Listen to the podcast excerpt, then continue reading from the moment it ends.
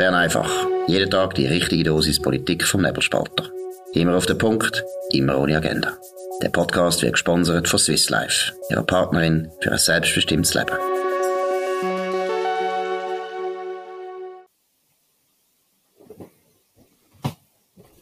Ja, willkommen zu Bern einfach am 8. März 2023. Äh, Dominik Feusi und Maria Rahel Cano, beide in Bern Bundeshaus. Hoi Maria. Hoi Dominik. Ja, wir sitzen hier im Medienzentrum, vis-à-vis vom Bundesratshaus, am ältesten Teil vom Bundeshaus, wo die Stadt Bern noch reich war, hat sie das der Eidgenossenschaft geschenkt. Dort tagt der Bundesrat, und wenn man ein bisschen führen geht, äh, schräg vis-à-vis ist dann das Bundeshaus, heute ein reich befrachteter Tag in den beiden Räten. Jetzt geht vorbei eine Abstimmung, ähm, über eine Motion von der Sicherheitspolitischen Kommission, die hat wählen, dass die Schweiz kann Waffen, der, Re der Weiterexport, der Reexport von Waffen äh, genehmigen, dann, wenn entweder der Sicherheitsrat dem zugestimmt, also nicht der Lieferung, aber ähm, einen Angriffskrieg äh, verurteilt hat, oder die Generalversammlung. Ähm, das mit der Generalversammlung hat man gestrichen, das mit dem Sicherheitsrat hat man eingelassen. Ist ein bisschen blöd, für die Ukraine schaut nichts raus, weil im Sicherheitsrat hat Russlands Vetorecht, wird dort nie etwas ändern. Darum äh, riesige emotionale Debatte um nicht so viel, finde ich. Und du? Also das heisst jetzt wahrscheinlich, dass die zwei Drittel Mehrheit, das ist auch nicht durchgekommen. Habe ich das richtig verstanden? Genau. genau. Ja, aber das ist, von dem ist es oder so auszugehen gewesen. Eben die Emotionen vom Menti, vom Thierry Burkhardt ist ja auch nicht durchgekommen. Ja. Und die heute jetzt auch nicht. Und am Schluss, also, ich denke, dass es darauf rausläuft, dass für die Ukraine von der Schweiz her von Waffenlieferungen nicht mehr wird rausschauen und einfach auch aus zeitlichen Gründen gar nicht. Ja, es läuft ein bisschen darauf aus, eben, der Bundesrat will auch nicht. Der Guy Parmelin hat sich äh, heftig äh, gegen die Emotionen ins Zeug gelegt, äh, meiner Ansicht nach richtig. Das ist nicht eine Lösung. Das Parlament hat jetzt so ein bisschen äh, in, in dem, nach dem ersten Jahr Krieg einfach unbedingt irgendetwas wollen machen. Man haltet das nicht aus. Ich zitiere den, den Daniel Josic, SP-Ständerat, der eben das gestern im Ständerat gesagt hat, dass man ein Problem hat, das Neutralen. Und es gibt eben so Leute, die am 1. August Neutralität predigen. Aber sobald es Krieg ist, und dann ist Neutralität eine wichtige Geschichte, dann haltet es das nicht aus, weil es natürlich eine schwierige Position ist. Und es hat jetzt auch das keine Mehrheit äh, gehabt, äh, und darum glaube ich, ähm, es wird bei dem bleiben, das kann man jetzt gut finden oder nicht, es wird bei dem bleiben, dass wir äh, so Sachen nicht genehmigen. Das wird den Druck auf die Schweiz erhöhen, dass sie irgendwie dann generell Neutralität überdenkt. Ähm, und dann wird es interessant, was sich dann verschiebt, sei es im Bundesrat oder im Parlament. Ja, also ich, für mich ist jetzt einfach noch eins wichtig, dass mit der Neutralität ist mir, also für mich immer noch, auch jetzt mit dem Sicherheitsrat, finde ich dort, wenn man das hat angenommen hat, für mich nicht unbedingt, wäre nicht unbedingt tangiert gewesen. Ja, das hat Jacqueline Badran, hat das die Guy Parmelin noch gefragt. Sie hat gesagt, ja, aber äh, wenn man das annimmt, äh, dann ist ja das eigentlich das, was heute gilt. Das hm, sehe ich nicht ganz so, weil du machst dich abhängig vom Gremium, wo irgendwo in New York hockt. Und zur Neutralität gehört auch, dass wir das entscheiden, wenn wir es machen und wenn nicht. Darum, ähm, ich kann mit dem leben. Es gibt jetzt Leute sowohl auf der Linken wie auf der Rechten. Im Übrigen, äh, dagegen gewesen, äh, ist, sind sowohl die Grünen wie die FDP. Die FDP haben insbesondere ihre Leute in der Sicherheitspolitischen Kommission im Stich gelassen, kann man sagen. Oder dort ist nämlich durchgekommen mit einer SP-FDP-Koalition. Äh, Aber es hat auch Abweichler gegeben in der Mitte, es hat Abweichler gegeben ähm, bei, bei der SP. Und es ist klar, der SVP ist auch dagegen gewesen. So ist die Mehrheit eigentlich zustande gekommen. Es hat keine Chance. Gut, gehen wir zum nächsten Thema. Ebenfalls heute grosse Windoffensive. Ähm, der Nationalrat sagt Ja zu dieser Windkraftoffensive und er tut ähm, für Anlagen 150 bis 200 Windkraftanlagen beschleunigte Verfahren äh, fordern, bewilligen. Ähm, es äh, hat das klar zugestimmt mit 134 zu 51 Stimmen. ist eine Mehrheit von von Grün, SP, Grünliberal, Mitte und ein paar verquetschten Freisinnigen. Bis zu 600 Megawatt soll man das, soll man das äh, erreichen. Das ist ähm, ähm, nicht die Produktion, muss man sagen. Das ist ein grosser Irrtum. Also, man redet von installierter Leistung von 600 Megawatt. Das soll dann 1 Terawattstunde bringen. Das glaube ich heute nicht, weil wir haben der letzte hat der Alex Reichmann geschrieben, wie wenig die installierte Leistung über die tatsächliche Produktion aussieht. Man will faktisch äh, Gemeinden wie äh, aushebeln und ähm, ich bin dann gespannt, äh, das Geschäft muss noch einmal, noch einmal in, in Ständerat. Da gibt's wirklich Leute, die komplett dagegen sind. Muss auch sehen, das ist jetzt einfach so eine Lobbyaktion. Die Windenergie will, pro, will, ja, will profitieren von dem, von dem Move, was es da gibt. Ja, also die Windkraftgegner haben ja schon erwogen, dass sie das Referendum gegen das Lex, Windkra äh, Lex Windkraftwerk ergreifen. Aber genau aus dem Grund, den du vorher gesagt hast, oder äh, die Gemeinde, also sie argumentieren damit, dass Gemeindeautonomie äh, angegriffen wird und der Gang als Bundesgericht Bundesgericht eingeschränkt. Aber ich muss sagen, genau dort ist auch das Problem. Weil immer, wenn man möchte irgendwie einen Fortschritt machen, man möchte eben die erneuerbaren Energien ausbauen, genau dann werden Einsprache erhoben, dann möchte man eben, man möchte zwar schon Windkraftwerke, aber man möchte es nicht in seinem eigenen Gärtchen haben. Ja, wer, mein, Entschuldigung, wer will so eins in seinem eigenen Gärtchen? Das Ding ist gross. Also die, die, die neuen, modernen, die jetzt so Preise werden, die sind äh, mitsamt dem Rotoren, mit den Rotoren 250 Meter hoch. Wer will so ein Teil in seinem Garten? Sie machen Lärm, sie sind grusig, sie sind äh, ja, stinken tun's nicht. Das ist so. Sie sind auch voll äh, Zink, äh, Zinn, äh, Zink, glaube ich. Sie, sie brauchen unglaubliche äh, Betonfundament. Es ist, es ist die grösste Naturzerstörung, die das Land je gesehen hat.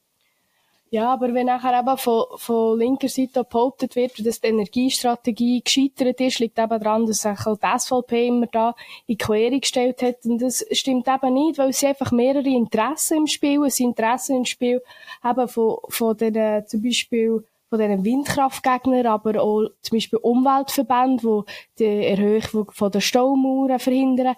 Und einfach das wird viel zu wenig berücksichtigt, wenn man immer von der Energiestrategie redet und sagt, man kann das noch durchführen. Ja, man kann es nur durchführen, wenn man wirklich auf alle Technologien setzt.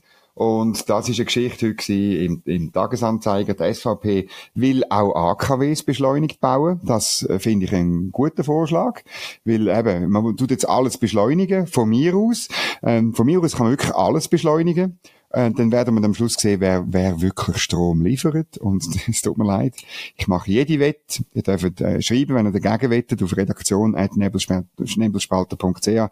Am Schluss, wenn man wirklich alles baut, ist ganz klar, was wirklich super äh, und vernünftig und andauernd ohne Unterbruch Strom liefert. Das werden AKW sein. Ja, aber da sind nicht alle mit dir einverstanden, vor allem im Parlament nicht. Die haben mich heute doch ein bisschen umgelost und eigentlich, also, nebst ein paar wenigen FDPler ist eigentlich, findet das sicher keine Mehrheit und von dem geht sogar die SVP selber aus. Aber der Christian Immark, also SVP von Solothurn, Nationalrat gesagt, das sei wie auch nicht das Wichtigste, sondern das Wichtigste, dass das wieder mal diskutiert wird, dass es immer wieder gesagt wird, wir brauchen Kernkraftwerke, wir müssen die jetzt haben und dass Diskussion einfach immer wieder von neuem angeregt wird. Ja, das ist lustig, oder? Da ist die SVP ganz nah bei Economy Suisse. Äh, der Christoph Mäder, der bei uns Federal gesagt hat, wir müssen jetzt über AKW reden. Äh, die SVP ist ein bisschen überkreuzt sonst mit Economy Suisse. Und die anderen haben einfach Schiss, oder? Also das ist, wir haben auch bei einem Gespräch, das du hast, äh, mit einem Mittelständerat, bin ich dabei gewesen. Der hat gesagt, ja, es ist noch zu früh äh, und so. Also ich meine, was ist denn, was, wenn man denn jetzt sagt, es ist zu früh, wenn ist denn nicht mehr zu früh, wäre meine Frage, oder? Also. Ja, und vor allem, es wird auch, also was viel gefallen ist, ist die Argumentation, ja, dass man das jetzt nicht noch in den Mantel erlassen und reinnehmen, das würde es überlasten und dann würde das Referendum mhm. ergriffen werden und man müsste da noch zuwarten. Und da, ja, möchte ich eigentlich der Wasser, also äh, Christian Wasserfall, ein FDP-Nationalrat, der sich eben dafür ausgesprochen ja. hat, Bern, genau, und eben gesagt, nein, das muss jetzt sein. Das muss jetzt in den Mantel erlassen, weil es geht lang. Wir haben es jetzt immer wieder gesehen, wir haben es bei den Staumauern gesehen, bis das erhöht wird, das ist ewig her. Mhm. Und wenn man das jetzt nicht macht, dann wird es nie kommen. Genau. Du wirst auch noch heute Abend ein bisschen ein äh, Roundup von diesen Gesprächen äh, online stellen auf nebelspalter.ch. Könnt das lesen, um können mitverfolgen, wie das läuft, weil nächste Woche kommt der Mantelerlass ins Parlament und dann äh, wird es um den Antrag gehen, um ganz viele andere Anträge. Die Fahne ist 140 Seiten dick, grosse Geschichte im, in der nächsten Woche. Gut. Dann ähm, noch eine andere Geschichte heute, äh, oder ein, ein Faktum. Heute ist der feministische Kampftag äh, von der Frauen. 8. März äh, eingeführt, äh, irgendwie bei der kommunistischen Internationalen 1921, irgendwann dann umeinander, haben die kommunistischen Frauen gesagt, wir brauchen so einen Tag. Maria, jetzt ist ganz schlimm, du musst den ganzen Tag arbeiten. Äh, das haben wir Männer natürlich beschlossen, zum äh, Vorsorgen, dass du nicht gehst, demonstrieren. Würdest du sonst mit erhobener Faust durch Bern laufen und irgendwie das Patriarchat niederschreien? Ja gut, die Leute sehen mich jetzt nicht, aber ich habe natürlich mein violette Bandana an und äh, meine meine, äh, Fist. meine Fist da, der Pin, nein, nein, das habe ich nicht. Äh, und ich würde wahrscheinlich auch nicht demonstrieren, einfach, Achtung, weil ich einfach viel zu gerne arbeite und es einen unglaublich interessanten Job finde. Und ich finde, auch so kann man mehr bewirken, als wenn ich da momentan auf der Straße würde irgendwelche Parolen schreien. Was mhm. mich, was mich ähm, erstaunt hat, ist, wie die Berner Zeitung titelt hat. Und zwar haben sie geschrieben, Zitat, hier wurde die Schweiz bei der Gleichstellung abgehängt. Das ist dann ganz böse. Ja, es ist auch ganz böse, es ist ganz schlimm. Look, Entschuldigung, du bist das Opfer. Du bist jetzt einfach, wirst jetzt von mir halt und von Markus Somm und von allen anderen, wirst du so manipuliert, dass du eben gern schaffst, statt demonstrierst. Nein, äh, die große Übersicht ähm, vom Datenteam, von Tamedia, das sind die, die die ganze Zeit bei der Pandemie ähm, auf Katastrophen und auf Untergang und auf Sterben, äh, weiss nicht wie viele hunderttausend Leute gemacht haben. Ganz kurz, Sie tun einfach äh, Sachen zusammenfassen, aber ähm, sie tun dort immer Sachen auslassen. Also Punkt eins: Frauen bekommen weniger Lohn über, nämlich 18 Prozent, dass das auf unterschiedliche Berufe und auf unterschiedliche Anstellungsverhältnisse zurückzuführen ist. Nein, kommt natürlich nicht vor, oder? Weil man macht ja nicht Information, man macht Propaganda. Wolltest du etwas sagen dazu? Nein. Gut. Zweiter Punkt, Schwangere werden im Beruf diskriminiert. Da bringt man eine Studie vom Berner Büro für Arbeits- und Sozialpolitische Studien. Das ist ein SP-Büro. Äh, wir sagen auch Büro für angewandte sozialistische Studien, wo das so en passant aufgrund von einer reinen Befragung feststellt, dass 10% der Frauen hat der Arbeitgeber während der Schwangerschaft irgendwie so ein bisschen gefragt, ja, wie es denn weitergeht und ob man den Arbeitsvertrag will auflösen oder nicht. Und dann redet man von Diskriminierung. Genau, also da hat ich schon noch etwas dazu zu sagen muss. Ich denke, Diskriminierung finde ich jetzt auch ein starkes Wort. Äh, aber steht ich, vor allem in der Studie. Ja, steht, genau. aber es ist, äh, ich glaube, es braucht gar nicht eine Studie für das. Es ist einfach ein bisschen Menschenverstand. Wenn man sich überlegt, wenn ein Arbeitgeber sagt, hey, ich brauche Arbeitskraft und die Person ist schwanger und die wird wahrscheinlich ein halbes Jahr oder vielleicht ein Jahr ausfallen oder noch länger, ähm, dann ist klar, dass sich die, die Firma überlegt, okay, werden wir dieser Person können. Ich sage, ich sage nicht, dass ich es gut finde, aber mhm. das ist ein Fakt und es macht einfach, auch rein wirtschaftlich mhm. her, macht Sinn. Vor allem ist der Frauen nicht dient, wenn man über das nicht reden darf. Ja. Oder? Weil dann kommt einfach, ohne zu reden, kommt, kommt dann der blaue Brief, oder? Das checken ja die nicht, die irgendwie für 97 Wochen älteren Urlaub, also, sind 38, aber ich habe jetzt übertrieben. Aber ich meine, wenn du auch, äh, die, die, die, die älteren Zeitregelungen, oder? Die funktionieren ja dann nur, wenn gleichzeitig der Kündigungsschutz so lang, so lang ist. Und das führt zu horrenden Kosten, das tut die Wirtschaft lähmen und so weiter. Punkt drei: Die Schweiz ist bei der Elternzeit, ein gutes Stichwort, äh, Europas Schlusslicht. Ähm, ja, es ist so, bei uns wird das halt mehr als Privatsache angeschaut und man muss die persönlichen Ferien für das nutzen. Aber ähm, so tun, wie wenn nur viel ältere Zeit gut sind für Gleichstellung, die, das, das ist einfach nicht wahr. Ja, und da möchte ich aber auch noch aufmerksam machen auf ein Interview, das der Sonntagszeitung war. Exakt. Genau, mit der Katja Rosch, Professorin für Soziologie und Präsidentin vom, von der Gleichstellungskommission von der Uni Zürich.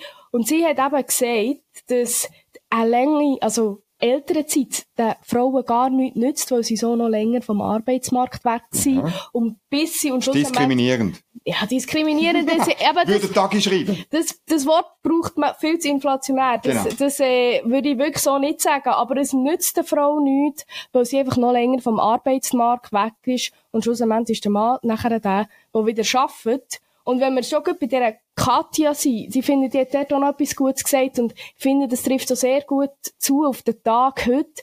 Es ist, es ist eine Opferrolle gespielt, jetzt wenn man den Artikel liest, oder? Wir sind, wir werden diskriminiert, wir sind Arme, wir bekommen weniger Lohn, wir machen mehr, ja, böse Männer oder einfach böse Gesellschaft, würde ich vielleicht mal sagen. Und sie sagt, indem, dass man zum Beispiel, äh, sagen wir, Menstruationsurlaub gibt, mhm. äh, das schadet der Frau, weil sie sie immer wieder in die Rolle rein tut und sagt, Frauen können weniger leisten, Frauen brauchen mehr äh, Unterstützung, bis es geht. Und sie sagt einfach für das klassische, sagen wir wirklich Rollenbild, schadet das eine Frau mehr? Und ich frage mich jetzt, in diesem Aspekt, schadet vielleicht der Weltfrauentag? Also um ganz überspitzt zu sagen, der Frau mehr, als es ihr nützt. Natürlich Schatter. Es ist ganz klar, dass, dass die Frau recht hat und deine Argumentation stimmt, weil sie, oder, das, es ist ein Rückschritt. Wir haben eigentlich, sind wir mal angetreten und haben Gleichstellung wollen. Du leistest gleich viel wie Männer. Oder? Und darum hast du gleichen Lohn, darum hast du gleiche Verantwortung, gleiche Karrierechancen, gleiche Aufstiegsmöglichkeiten, gleiche Absturzmöglichkeiten, gibt's auch noch, oder? Können wir später in der Sendung noch drauf zu reden. Nein, es ist einfach, ähm, man, man akzeptiert Frauen und Männer als Menschen. Und natürlich ist es so, dass es Hilfsstellungen braucht und ich bin ja nicht völlig gegen einen Mutterschaftsurlaub oder irgendwie, dass man da, aber wenn's, wenn's erst dann, und das kommt eben auch in dieser Liste vom Tagi zum Ausdruck, oder erst dann, wenn Frauen und Männer genau gleich viel Hausarbeit machen, das ist ein weiterer Punkt, oder wenn sie exakt genau gleich viel ähm, Leute in Führungspositionen gibt, erst dann ist Gleichstellung erreicht. Und das ist ein unglaublich absurder Punkt, weil er die Gleichstellung reduziert aufs gleiches Resultat und die persönlichen individuellen Entscheidungen von Frauen und Männern ignoriert. Ja, und für mich geht es eben nicht um Gleichstellung, sondern eigentlich wie Gleichmachung, oder? Wir wollen am Schluss keinen Unterschied mehr haben, wir wollen keine Differenz mehr haben. Und ich denke, das darf nicht das Ziel sein. Ich bin mit dir einverstanden, also um das auch zu betonen, natürlich bin ich für einen Mutterschaftsurlaub und ich glaube auch, dass man Rahmenbedingungen kann schaffen kann, wo, wo das unterstützt und wo die Frau unterstützt, dass sie in der Arbeitswelt, aber nicht in einem Ausmaß, wo man, wo man muss sagen, die Frau, die Frau ist ein Opfer. Genau. Um das geht's. Ein Punkt möchte ich noch ansprechen. Ähm, wie viel Hausarbeit äh, machst du pro Woche ungefähr? Du bist gemein. du weisst, du weisst, dass ich daheim nicht den Haushalt mache. Ähm, da, darf ich es so beantworten mit wenig? Gut. Weil der Dagi hat nämlich das ausgerechnet, auch aufgrund von irgendeiner Befragung und so wöchentlicher Aufwand für Haus- und Familienarbeit in Stunden. Frauen 28,7 Stunden, Männer 19,1. Ähm, man müsste natürlich auch da einbeziehen, wenn die Frau natürlich Teilzeit schafft, ist auch klar, dass sie ein bisschen mehr macht als der Mann, aber auch das kommt da, ähm, ich habe äh, eigentlich nicht vor. Die Studie kommt vom Eidgenössischen Büro für Gleichstellung von Frau und Mann. Das ist ebenfalls sehr tendenziös, hat mit sachlicher Analyse nichts zu tun. Aber ähm, wir müssen dem, dem auf die Spur gehen, aber am Schluss ist es auch eine Frage, wie sich zwei miteinander arrangieren, wie sie es abmachen und Frauen da draussen, wenn ihr nicht zufrieden sind mit euren Männern, dann nehmt später spätestens irgendwann mal den Teppichklopfer führen, wissen, wie man das macht.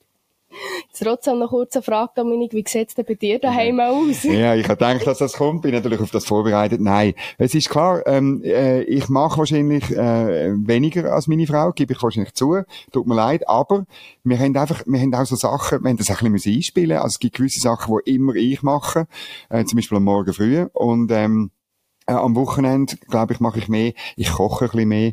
Ähm, jetzt sagt man natürlich, Kochen ist nicht das gleiche wie Abwaschen. Okay, fair enough.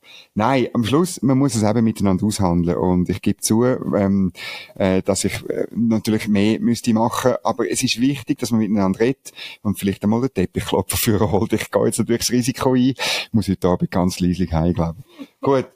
Jetzt haben wir noch ein äh, letztes Thema, schon wieder ein Medienskandal, nämlich der Ober-Hyper-Super-Chefredakteur von der Blick-Gruppe, der Christian Dorer, verkündet, ähm, er hätte er nehme eine Auszeit, und zwar sofort, ab 13. März, also nächste, nächste Woche, am 13. März, sechs Monate Auszeit, ob er nachher zurückkäme, es ist noch nicht entschieden, das ist also wahnsinnig. Und ich zitiere, im Raum stehen Vorwürfe von bevorzugter Behandlung einer bestimmten Mitarbeitendengruppe und eine zu wenig klare Differenzierung von Privat und Geschäft. Das tönt dann auch, als hätte gewisse Leute bevorzugt, die er irgendwie gut gefunden hat. Ähm, weiter unten man dann, ähm, von der Ladina Heimgartner, die ist, jetzt muss ich schauen, so ein Titel, gibt's beim Nebelspalter nicht, CEO Blickgruppe und Head Global Media Unit. Die sagt, das Thema Betriebskultur wird in den nächsten Wochen und Monaten absolutes Fokusthema. Von wem ist die Frage? Weil äh, Journalistinnen und Journalisten müssen ja schreiben, produzieren.